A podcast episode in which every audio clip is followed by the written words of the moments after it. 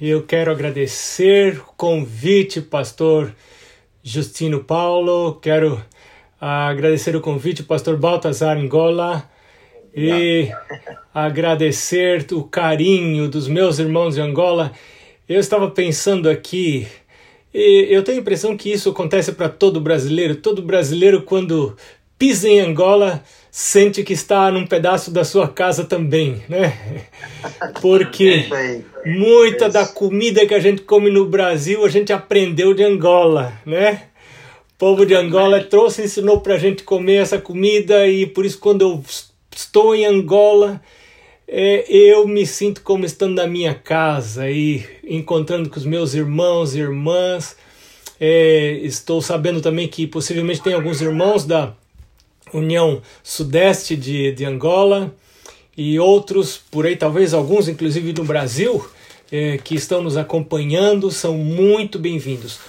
É, eu considero um privilégio nós começarmos essa jornada juntos, uma semana estudando a palavra de Deus. Quero convidar você abrir a palavra de Deus. Nós vamos estudar a Bíblia, a palavra de Deus. E o tema que foi escolhido para nós estudarmos nessa semana, nessa semana de re renovação do nosso compromisso com Deus. É muito bom a gente renovar o compromisso é, é, regularmente, estar renovando os compromissos. Eu aprendi, por exemplo, que eu tenho que renovar o compromisso com Deus cada manhã. Cada manhã ir à presença de Deus, renovar o compromisso. Eu preciso renovar o compromisso com a minha esposa. Eu li um livro muito interessante que o autor dizia que as mulheres têm memória muito curta. Quando você diz que a ama hoje, amanhã ela já não lembra mais. E você precisa dizer de novo. Né? É, e as, então é, é muito interessante isso. Nós estamos renovando o compromisso. Quando renovamos o compromisso com Deus, quando renovamos o compromisso com o nosso cônjuge, nós fortalecemos as decisões internas que já foram tomadas. Antes de ir à palavra de Deus, é, eu quero convidar você para orar mais uma vez. Vamos curvar a nossa cabeça e vamos fechar os nossos olhos. Nosso Deus e Pai, que privilégio nesta noite podermos abrir a Sua palavra e ouvir a Sua voz. Nós queremos pedir, Senhor, que lábios humanos silenciem e que a sua voz se faça mais e mais audível, e que o nosso coração seja submisso não às sugestões de homens, mas às sugestões do teu espírito, através do estudo da Bíblia. Senhor Deus, nesta semana, decisões importantes serão tomadas. Então nós queremos pedir ao Senhor que suavize o nosso coração e que crie em nós a disposição, uma disposição humilde de aceitar a tua palavra e de convidar o Espírito Santo para fazer morada na nossa mente e no nosso corpo. Nós pedimos estas bênçãos e agradecemos em nome do Senhor Jesus. Amém.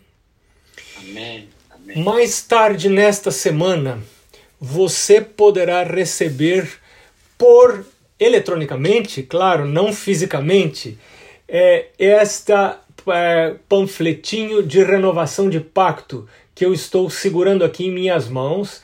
Você não tem agora em mãos, e nem eu enviei ainda para o, o pastor Justino Paulo e para o pastor Baltazar, mas vou estar enviando a eles e eles vão podem encaminhar a você se tornar disponível, quem sabe no web sítio da União ou de alguma maneira informar onde você pode baixar esse cartão de renovação de compromisso que nós vamos usar no último sábado é, dessa nossa semana de oração.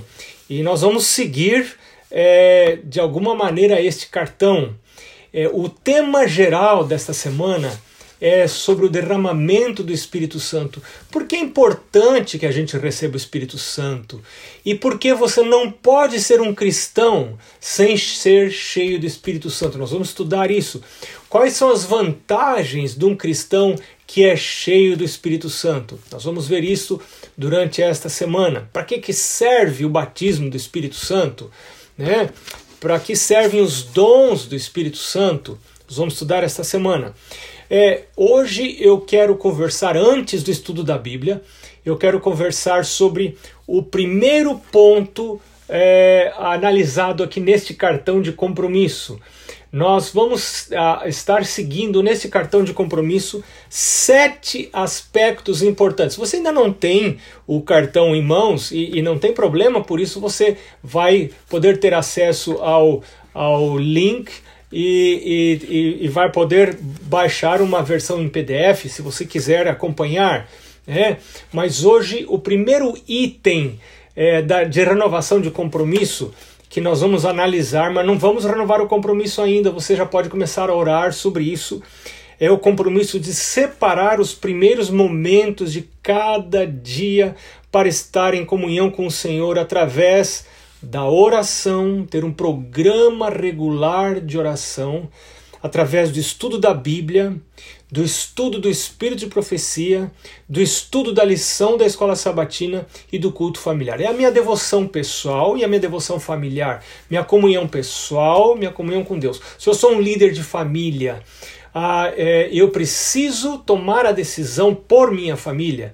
Dizer, como disse Josué, eu e a minha casa serviremos ao Senhor. E quando você toma essa decisão, então você lidera a sua casa para servir a Deus. Mas eu só consigo liderar a minha casa para servir a Deus se eu mesmo estou servindo a Deus. E para servir a Deus, eu preciso buscar a Deus em primeiro lugar. É, algumas pessoas dizem, mas eu, eu busco a Deus à tarde, busco a Deus à noite. Nós podemos buscar a Deus a qualquer momento do dia e da noite mas algo especial acontece. Existem promessas especiais da parte de Deus para aqueles que buscam a Deus na primeira parte do dia, na primeira hora do dia. Mateus capítulo 6, verso 33, você se lembra bem do que disse Jesus? Jesus disse: Mas buscai, pois, em primeiro lugar o reino, seu reino e a sua justiça, e todas as outras coisas vos serão acrescentadas. Às vezes nós estamos pedindo a Deus todas as outras coisas, estamos pedindo a Deus solução para os nossos problemas familiares, estamos pedindo a Deus solução para os nossos problemas de saúde, pedimos a Deus solução para os nossos problemas financeiros, para os nossos problemas de trabalho, e achamos que Deus é como um gênio da lâmpada que a gente esfrega, assopra na lâmpada e como a história da, da, das mil e uma noites, né? É, é, é, a gente esfrega a lâmpada, assopra a lâmpada e o gênio sai e pergunta: Pois não, meu amo, é, me diga o que você quer. E, e, quando a gente tem esta visão a respeito de Deus, na verdade, é, é, nós estamos nos tornando deuses, né? E queremos dizer para o Deus do céu o que, que ele deve fazer a nosso respeito é uma pretensão muito grande, é uma pretensão muito grande, e a Bíblia não, não nos sustenta nessa pre, é, presunção. Não, fé não é eu ter força suficiente para dizer a Deus o que ele deve fazer a meu respeito. Fé é confiar que ele é bom e que ele cuida de mim, que ele quer o melhor para mim e que ele vai me dar o que é melhor mas existe uma promessa especial para aqueles que buscam a Deus na primeira hora do dia. Mateus 6,33, como nós vimos. Eu quero animar você a decorar, eu acho que quase todos já decoraram esse verso da Bíblia, em que Jesus diz: buscar em primeiro lugar. Para a gente pôr em Jesus em primeiro lugar exige sacrifícios. Esses dias eu escutei minha filha, uma das minhas filhas, dizendo: Pai, eu descobri que na vida cristã ou a gente faz sacrifícios ou a gente faz concessões. Se a gente não está fazendo sacrifícios para andar nos caminhos de Deus, a gente vai estar sempre fazendo concessões ao inimigo de Deus. Então, para você buscar a Deus em primeiro lugar, é preciso sacrificar algo. Isso é muito sério, porque quem não está disposto a sacrificar vai fazer concessões. Cada manhã eu preciso sair da cama um pouquinho antes do horário que eu gostaria de sair da cama. É, algumas pessoas gostam de ficar na cama até que o sono acabe, e isso é uma cilada muito grande, porque se eu ficar na cama até que o sono termine, provavelmente a hora que eu sair da cama, eu já não terei tempo para ir à presença do meu Deus e gastar é, é, o tempo que eu precisaria na presença dele. Então minha vida cristã será uma vida cristã débil, sem energia, sem força, porque eu não estou é, investindo suficientemente para receber esta força da parte de Deus, esse poder da parte de Deus, receber a dotação do Espírito Santo da parte de Deus. Por isso é muito importante.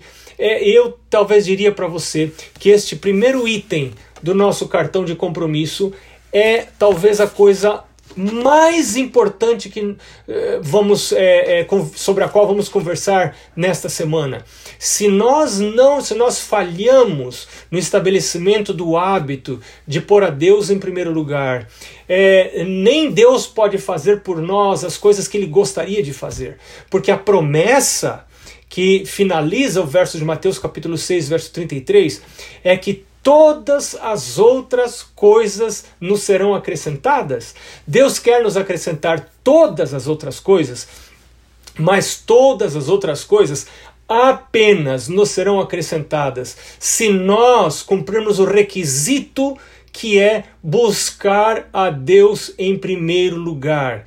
Se buscarmos a Deus em primeiro lugar, todas as outras coisas nos serão acrescentadas. Então, quero animar você, meu irmão, minha irmã, a fazer disso a luta da sua vida. De você despertar pela manhã e antes de fazer qualquer coisa, e olhar se o cachorro está bem, e olhar se vai chover hoje, ir tomar sua água, ou não sei o que você costuma fazer quando você acorda, né? Algumas pessoas precisam acordar e ir rápido aos serviços higiênicos. Vá rápido e volte para você fazer a coisa que é a coisa mais importante da sua vida. Nenhum sucesso será sucesso na sua vida se Deus não estiver ocupando o primeiro lugar. E o primeiro lugar não é só uma ideia filosófica, precisa ser algo tra traduzido na prática. Ou seja, eu acordo e antes que eu vá olhar o meu WhatsApp, antes que eu vá olhar o meu Facebook, meu Instagram, eu agora recentemente entrei no Instagram também, minha filha eh, disse, pai, você precisa estar no Instagram. Mas por que, eu preciso estar no Instagram? Porque ali você vai pregar também. Está bom, minha filha. Então, e minha filha me ajudou, e agora tem um, um perfil no Instagram também, mas antes de qualquer destas coisas, se nós usamos para pregação do evangelho, elas podem ser boas coisas, mas algumas pessoas têm perdido muito tempo nessas redes sociais. E têm perdido, alguns perdido não só o tempo, perdido a vida eterna, alguns têm perdido o casamento, alguns têm perdido o sucesso escolar porque não conseguem controlar as, eh, as suas redes sociais. Então eu diria para você, antes de você consultar as redes sociais, qualquer coisa, Vá à presença de Deus. Na minha família nós temos um grupo no WhatsApp, onde está meus genros, minhas filhas, minha esposa. Nós temos outro grupo da minha família mais ampla, com meus pais, é, meus irmãos, meus cunhados e, e, e assim por diante. E às vezes eu tenho muita vontade de ver o que. Eu, eu já não estou morando muito longe deles, né? Eles moram no Brasil, a, a, a 9 horas, 10 horas, 11 horas de voo de onde eu estou morando hoje. E eu tenho saudade deles, eu quero saber do que está acontecendo com a vida deles. E, e eu preciso me controlar para acordar de manhã e não consultar o meu WhatsApp, ir à presença de Deus. A primeira coisa que eu preciso fazer na minha vida é ir à presença de Deus. O dia que eu falhar nisto é um dia perdido. É um dia perdido. E eu preciso fazer isso antes de sair para o meu trabalho, antes de me encontrar com a minha esposa. Eu tenho pensado que é algo muito arriscado eu me encontrar com a minha esposa sem ter me encontrado com Deus. Não é porque ela seja uma má pessoa, ela é melhor do que eu. E é justamente por isso que eu preciso me encontrar com Deus antes de me encontrar com ela. Porque senão não vai dar certo. Não vai dar certo. Eu preciso da presença de Deus. Estar no céu precisa ser algo para mim mais importante do que ser feliz no casamento. Tem pessoas que fazem do seu casamento um Deus e em busca de serem felizes no casamento, perdem o casamento e perdem o céu. Busque ser feliz na sua comunhão com Deus e permita que o Espírito Santo transforme a sua natureza. Faça de você uma nova criatura, um cidadão, uma cidadã do céu. E isso é sucesso na vida. Sucesso na vida é ter vida eterna. Isso é sucesso na vida. Qualquer outra coisa é fracasso. Né? Se você não tiver vida eterna, nada nesta vida terá compensado. Eu quero convidar você agora, então, para abrir a palavra de Deus é, no capítulo 36 do livro de Ezequiel. Ezequiel, capítulo 36. Ezequiel foi um profeta que foi levado para o cativeiro, foi levado para a Babilônia. É? E nós vamos ler aquilo que ele é, escreveu. Muitas coisas interessantes, mas há uma promessa muito especial aqui no capítulo 36 é, do, do livro de Ezequiel. Ezequiel, capítulo 36. E eu quero começar no verso 25 é, Deus estava, o contexto aqui, os versos que vêm antes deste, é, nos mostram que Deus estava muito descontente com a apostasia do povo de Israel. Eles estavam muito distantes de Deus. Eles não estavam mais servindo a Deus. Eles estavam profanando o nome de Deus entre as nações é, para onde eles haviam sido espalhados. E, e agora Deus faz uma promessa para eles, começando no verso 24, uh, ah, melhor dizendo, no verso 24 em vez do verso 25. Deus diz para eles: Tomar-vos-ei de entre as nações, e vos congregarei de todos os países, e vos trarei para a vossa terra. Era a ação de Deus, não era nada que eles fizessem, era Deus dizendo: Eu vou fazer isto por vocês. E o verso 25 diz, diz Deus: Então aspergirei água pura sobre vós, e ficareis purificados de todas as vossas imundícias, e de todos os vossos ídolos vos purificarei. Deus está falando no verso 25 de purificação exterior. É, e sabe que quando a gente se batiza, é, é, a gente exteriormente a, a, a, a, gente, a gente muda um pouquinho o estilo de vida da gente, porque quando nós nos batizamos, nós passamos a pertencer à igreja, nós entramos no tanque batismal, na pia batismal e nos molhamos. Então essa água molha por fora, e quando eu saio dali, as pessoas que assistiram o batismo esperam agora ver um cristão. O que, que faz um cristão? Olha, a Bíblia diz que eu devo guardar o sábado, então eu vou guardar o sábado. A Bíblia diz que existem alguns alimentos imundos que eu não devo comer, então eu não devo comer esses alimentos imundos. A Bíblia diz que eu não devo roubar e eu não devo roubar. Todas estas coisas são coisas que são visíveis exteriormente.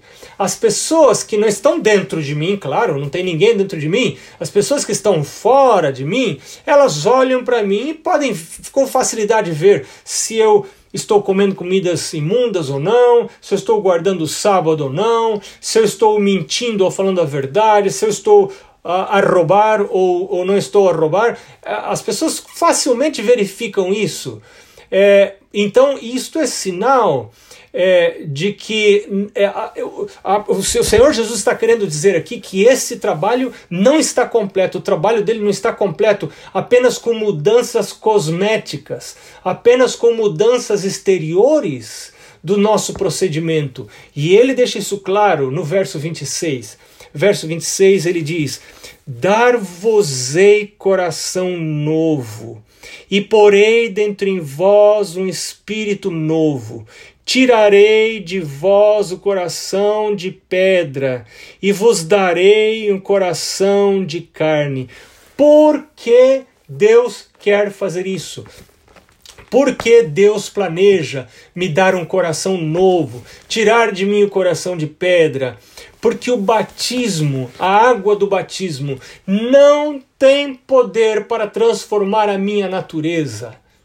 Eu posso entrar na água do batismo, sair da água do batismo e continuar a mesma pessoa. Eu posso exteriormente guardar o sábado, mas lá dentro da minha cabeça eu estou é, esperando que o sábado termine para eu fazer as coisas das quais eu realmente gosto. E quando vem chegando a sexta-feira no pôr do sol, eu fico pensando: puxa vida, como eu queria que a sexta-feira fosse mais comprida para eu fazer as coisas. Já está chegando o sábado, e chega o sábado e eu fico ansioso para que o sábado termine, para que, mas para todos os efeitos, quem olha para mim pensa esse, essa pessoa é perfeita, está guardando o sábado, mas as pessoas não sabem o que vai dentro de mim, como está o meu coração. E a palavra de Deus está nos deixa muito claro no Salmo 51, por exemplo, em outros lugares, que nós nascemos, o livro de Romanos fala isso também. Depois que entrou o pecado nesse mundo, todos nós nascemos com uma preferência natural pelo pecado, um gosto natural uma inclinação natural para pecar. E essa inclinação para gostar das coisas que não são de Deus, das coisas do inimigo de Deus, essa inclinação natural para rebelião contra a lei de Deus, ela não é mudada quando eu passo a ser membro da igreja. Não adianta apenas me tornar membro da igreja. Não adianta apenas passar pelas águas do batismo. Eu me lembro de quando eu fui batizado. Eu me lembro que e vocês por favor não contem para ninguém essas coisas que eu vou contar para vocês, né? É, por favor mantenham em segredo, não contem para ninguém. É, não, não, é, então, mas eu me lembro que a minha mãe ficava muito triste porque é, é, nós brigávamos muito. Eu brigava muito com a minha irmã. Minha irmã, claro que era minha irmã que era culpada. Eu sempre fui uma pessoa maravilhosa, muito boazinha, né? Você pode acreditar nisso, né? É, e nós brigávamos muito. E a minha, minha mãe ficava muito triste. Eu me lembro do dia do meu batismo. E eu, por mais que eu tentasse não brigar com a minha irmã, quando eu via já estava a brigar com a minha irmã outra vez. E eu me lembro que eu saí das águas do batismo num sábado à tarde, uma tarde fria na cidade de São Paulo, no Brasil, e eu saí muito feliz, porque eu pensei, agora eu sou uma nova pessoa. Que coisa maravilhosa. Nunca mais eu vou brigar com a minha irmã. Eu me lembro que no próximo dia a minha irmã, como sempre, me, me, me provocou. E, e eu, mas agora eu era uma pessoa batizada, é uma pessoa batizada. Eu não não não caí na armadilha, na tentação. E no outro dia minha irmã me provocou outra vez. E eu também, uma pessoa batizada, não caí na, na tentação. É, mas no terceiro dia, meus irmãos, a minha irmã me provocou outra vez e eu briguei de maneira muito feia, muito triste com a minha irmã. E a dúvida veio à minha cabeça: onde está o meu batismo? Eu não entendia esta verdade. Eu pensava que a água do batismo ia tirar todo meu, toda a minha inclinação para pecar. Era claro que a minha irmã não era culpada sozinha. Era claro que eu era inclinado à briga. Eu era inclinado à dissensão, à confusão. Essa era a minha inclinação. Eu punha a culpa na minha irmã? Claro que era isso. É. Mas eu comecei a pensar: quem sabe o meu batismo não foi um batismo genuíno? Quem sabe esse batismo não adiantou? E eu encontro pessoas querer procurando rebatismo, como se o rebatismo fosse solucionar o seu problema interior.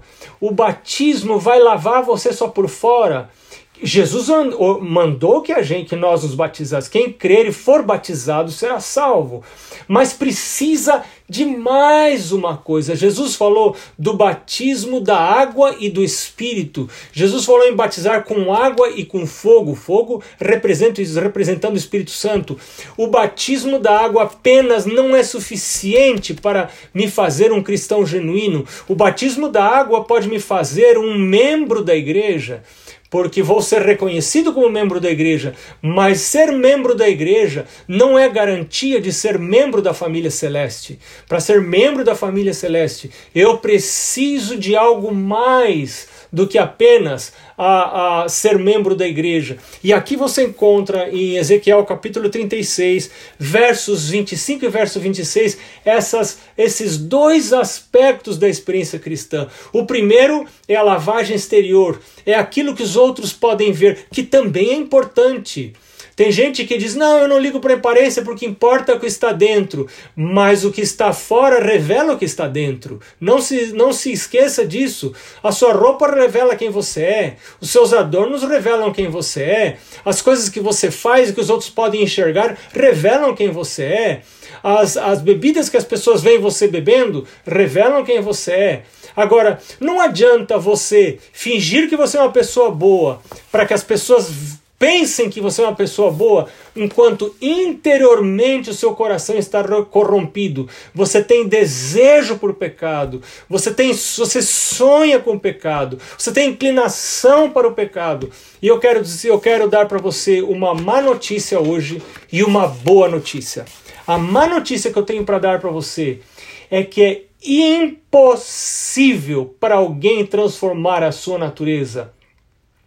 É, lá no livro de Jeremias, o profeta pergunta, o profeta diz, assim como o leopardo não pode mudar a cor das suas manchas, não pode mudar as suas manchas, nem o etíope mudar a cor da sua pele, ninguém de nós pode mudar nada. Né? Eu agora, eu estou ficando mais velho, é, um pouquinho mais velho só, né? não é muito, mas estou ficando um pouco mais velho, e estão começando a nascer algumas manchas na minha pele, e eu não posso mudar essas manchas e algumas delas a gente tem, tem até que consultar para ver se não é algo é, perigoso, né? mas eu não posso mudar as manchas na minha pele. São coisas que eu não consigo mudar. E assim também uh, Jeremias diz: você não pode fazer o bem estando acostumado a fazer o mal, tendo nascido com esta tendência. Todos os filhos de Adão, Todos aqueles que nasceram a partir de Adão e Eva nasceram com a tendência para o mal, a tendência de fazer aquilo que não é agradável a Deus. E ainda que se batizem, essa tendência ainda está lá. Essa tendência só pode desaparecer num processo gradual, como é a luz da aurora, porque diz o sábio, a vereda do justo é como a luz da aurora que vai brilhando mais e mais até ser dia perfeito, né? Ela só desaparece por ação do Espírito Santo. E aí entra a tremenda vantagem de receber o Espírito Santo, quem não recebe o Espírito Santo vive na carne, não vive no Espírito. O que, que isso quer dizer? Paulo fala muito viver na carne, viver no Espírito. O que quer dizer viver na carne? Quer dizer que sim, é, quando eu nasço, a minha carne, no meu corpo, eu tenho desejos. Eu tenho desejos que são reais, são, são, são fortes desejos. Desejo de comer algumas coisas, é, desejo de ter talvez intimidade sexual num momento em que não devo ter e talvez com pessoas com quem eu não deveria ter intimidade sexual. É, são desejos que estão na minha carne. Desejo de comer na hora que eu não devo comer, de não é, de comer demais, talvez. Talvez eu tenha desejos de mirar, né, de falar de maneira impensada, de falar de maneira precipitada. É, algumas pessoas têm uma inclinação muito forte eu não sei que palavra vocês usam, vou, vou, dizer uma palavra em port, num português mais clássico, que não é a palavra que se usa é, comumente no, no, meu país, que é da maledicência. Né? Tem gente que tem esse costume de falar mal dos outros, sempre falando mal dos outros, abre a boca para falar mal dos outros e, e diz assim: Mas é verdade, mas é, ver, é verdade, mas está falando mal dos outros. Isso é, uma, isso é uma chaga, isso é uma doença de caráter, uma doença muito séria de caráter, né? Então, nós nascemos, alguns nascem com todas essas, alguns nascem com algumas destas. Eu citei apenas algumas, né? Algumas tendências da nossa carne. Nós já nascemos com elas, elas estão na nossa carne. É, então, é, quando nós recebemos o Espírito Santo, nós vamos estudar isso essa semana. O Espírito Santo toma posse do nosso corpo. Você se lembra que o apóstolo Paulo diz que vocês são templo do Espírito Santo. E Jesus, no Evangelho de João, Jesus diz assim: se alguém quiser fazer a minha vontade, eu e o Pai viremos e faremos nele morada. Ou seja, o Pai, o Filho e o Espírito Santo querem fazer morada no nosso corpo. E quando eles querem, quando eles fazem morada no nosso corpo, quando o Espírito Santo toma posse do meu corpo, ele começa a remover esses desejos da carne. Então, em vez de andar na carne, eu ando no espírito, porque eu já não satisfaço mais as inclinações da minha carne, mas eu ando no espírito. O espírito produz paz O Espírito produz alegria. Lembra do fruto do Espírito? Gálatas capítulo 5, verso 22. Vamos estudar isso durante essa semana várias vezes. E já começando agora, o apóstolo Paulo diz: o fruto do Espírito é alegria, paz, amor é, algumas pessoas dizem, pastor, não tem mais amor no meu relacionamento. Se não tem amor, não importa a minha cultura, não importa a minha origem, se não tem amor no meu relacionamento, é, então falta o Espírito Santo. Se não tem alegria na minha vida, é porque falta o Espírito Santo. Se não tem paz na minha vida, é porque falta o Espírito Santo. Se não tem domínio próprio na minha vida, é porque falta o Espírito Santo. Se não tem fidelidade na minha vida, é porque falta o Espírito Santo. Se não tem benignidade na minha vida, é porque falta o Espírito Santo. E as pessoas procuram viver dentro da igreja, lutando com as suas próprias forças, tendo o Espírito Santo à disposição. Elas querem continuar dentro da igreja como adventistas do sétimo dia, mas na carne e não no espírito, vivendo na carne e não vivendo no espírito. E isto é uma vida terrível, porque a pessoa sabe o que é correto, sabe qual é a vontade de Deus, está na igreja, ouve os sermões, estuda a Bíblia, estuda a lição da escola sabatina, mas não tem forças para vencer o pecado e não vai ter forças para receber o pecado, porque essa força para vencer o pecado, ela é um presente de Deus que nós recebemos pela graça de Deus. Quando nós pedimos a Deus um milagre, quando reconhecemos que não temos força em nós mesmos, então reconhecemos que todo poder, toda graça vem de Deus e pedimos Deus, como pediu Davi, cria em mim, ó Deus, um coração puro, renove em mim um espírito reto. Quem faz esse trabalho é a terceira pessoa da Trindade, é o Espírito Santo. E aqui em Ezequiel, capítulo 36, verso 26, Deus diz que isto é, é, este milagre é uma dádiva, porque o primeiro verbo, a primeira palavra do verso 26 é um verbo, é o verbo dar. E é Deus que está dizendo. Deus diz: Eu vou dar para você. Você não precisa comprar. Você não precisa comprar com seu bom procedimento. Você não precisa comprar com o seu dízimo e com as suas ofertas. Você não precisa comprar porque você é vegetariano. Você não precisa comprar com a sua guarda do sábado. Eu não estou falando que nada disso. Não estou falando que essas coisas são erradas, essas coisas são certas. Mas. Você não precisa comprar o recebimento do Espírito Santo. O Espírito Santo é dado a você para você ter forças para fazer estas coisas todas. Você não faz as coisas para daí receber o Espírito Santo. Você recebe o Espírito Santo para daí fazer essas coisas. Né? Porque Deus diz assim: Eu vou dar para você um coração novo, vou pôr dentro de vós um espírito novo, tirarei de vós o coração de pedra e vos darei o coração de carne. O verso 27, quero convidar você a acompanhar o verso 27 agora. O verso 27 diz: Porei dentro em vós o meu espírito, e aqui é o Espírito Santo. Porei dentro em vós o meu espírito, e farei com que andeis nos meus estatutos e os observeis, e guardeis os meus juízos e os observeis é obra de Deus, a obediência aos mandamentos é obra de Deus na minha vida, não é minha obra. Se é minha obra, eu não posso ser salvo. Paulo fala, não de obras para que ninguém se glorie. Não é minha obra, é obra de Deus, através do Espírito Santo. E eu estou falando hoje para pessoas que talvez já estão cansadas de lutar para vencer a impureza sexual, cansadas para vencer o álcool, cansadas para vencer a intemperança, cansadas para vencer a mentira ou a maledicência, cansadas, quem sabe, é, é, não, não, estão quase desistindo de, de lutar contra a preguiça, ou eu não sei qual é o, o, o, o problema contra o qual alguém aqui que está ouvindo hoje pode estar cansado já de lutar. E eu quero convidar você a parar de lutar a parar de lutar para vencer o pecado e você começar a lutar para receber o Espírito Santo. Porque se você receber o Espírito Santo, vai se cumprir na sua vida a promessa que está no verso 27. Verso 27, Deus diz: Porei dentro em vós o meu espírito e farei, é Deus que faz, é a obra de Deus, não é sua obra. E farei com que andeis nos meus estatutos, guardeis os meus juízos e os observeis. Fazer a vontade de Deus é algo natural para aquele que é cheio do Espírito Santo. Não é possível você ser um cristão verdadeiro e não ser cheio do Espírito Santo. Ou você é cheio do Espírito Santo, ou você é um fracasso, ou você é um engano, ou você é um cristão, uma cristã impostor ou impostora. Não é possível ser cristão verdadeiro sem ser cheio do Espírito Santo, porque aquele que não tem o Espírito Santo está lutando na carne, não está lutando no espírito.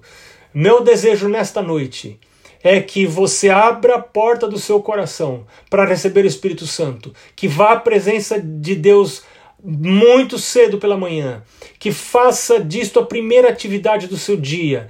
Busque ao Senhor, confesse os seus pecados, diga a Ele que você é pecador, é pecadora. E agora você peça pelo milagre, o milagre do derramamento do Espírito Santo, e ore como orou Davi. Cria em mim, ó Deus, um coração puro e renova em mim um espírito reto. Eu quero convidar você para curvar a cabeça, para a gente orar. Nós vamos orar por um milagre. E eu quero dar a você a oportunidade de, durante a oração, pedir a Deus este milagre. Não é a sua força, não é o seu esforço, é um milagre de Deus. Este milagre só ocorre quando Deus derrama o Espírito Santo sobre você, o Espírito Santo toma posse da sua vida. Vamos curvar a cabeça e vamos orar. Senhor Deus, estamos começando uma nova semana. Uma semana desconhecida, cheia de desafios, cheia de ciladas preparadas pelo teu inimigo mas cheia de bênçãos à nossa disposição. Esta semana é uma semana especial, a semana da Santa Convocação. É uma semana de renovação de compromisso. Senhor Deus, algumas pessoas nesta noite foram alcançadas pela tua palavra. Algumas pessoas estão se declarando cansadas de lutar para vencer o pecado. E é bom que assim seja. Porque agora elas querem então pedir um milagre da tua parte. Elas querem pedir que o Senhor envie o Espírito Santo, que o Senhor derrame uma porção dobrada do Espírito. E o Senhor mesmo nos orientou a pedir o derramamento da chuva serôdia e da chuva temporã. Senhor Deus, derrama sobre o teu povo em Angola e em qualquer lugar do mundo em que estejam escutando a tua palavra neste momento derrama sobre estas pessoas que creem, que confiam, que acreditam que o Senhor é poderoso para cumprir as suas promessas. Derrama sobre estas pessoas do teu Espírito Santo. Aceita a confissão do pecado de cada um, Senhor. E derrama o teu Espírito e cumpre esta promessa. Nós rogamos em nome do Senhor Jesus. Amém, Senhor.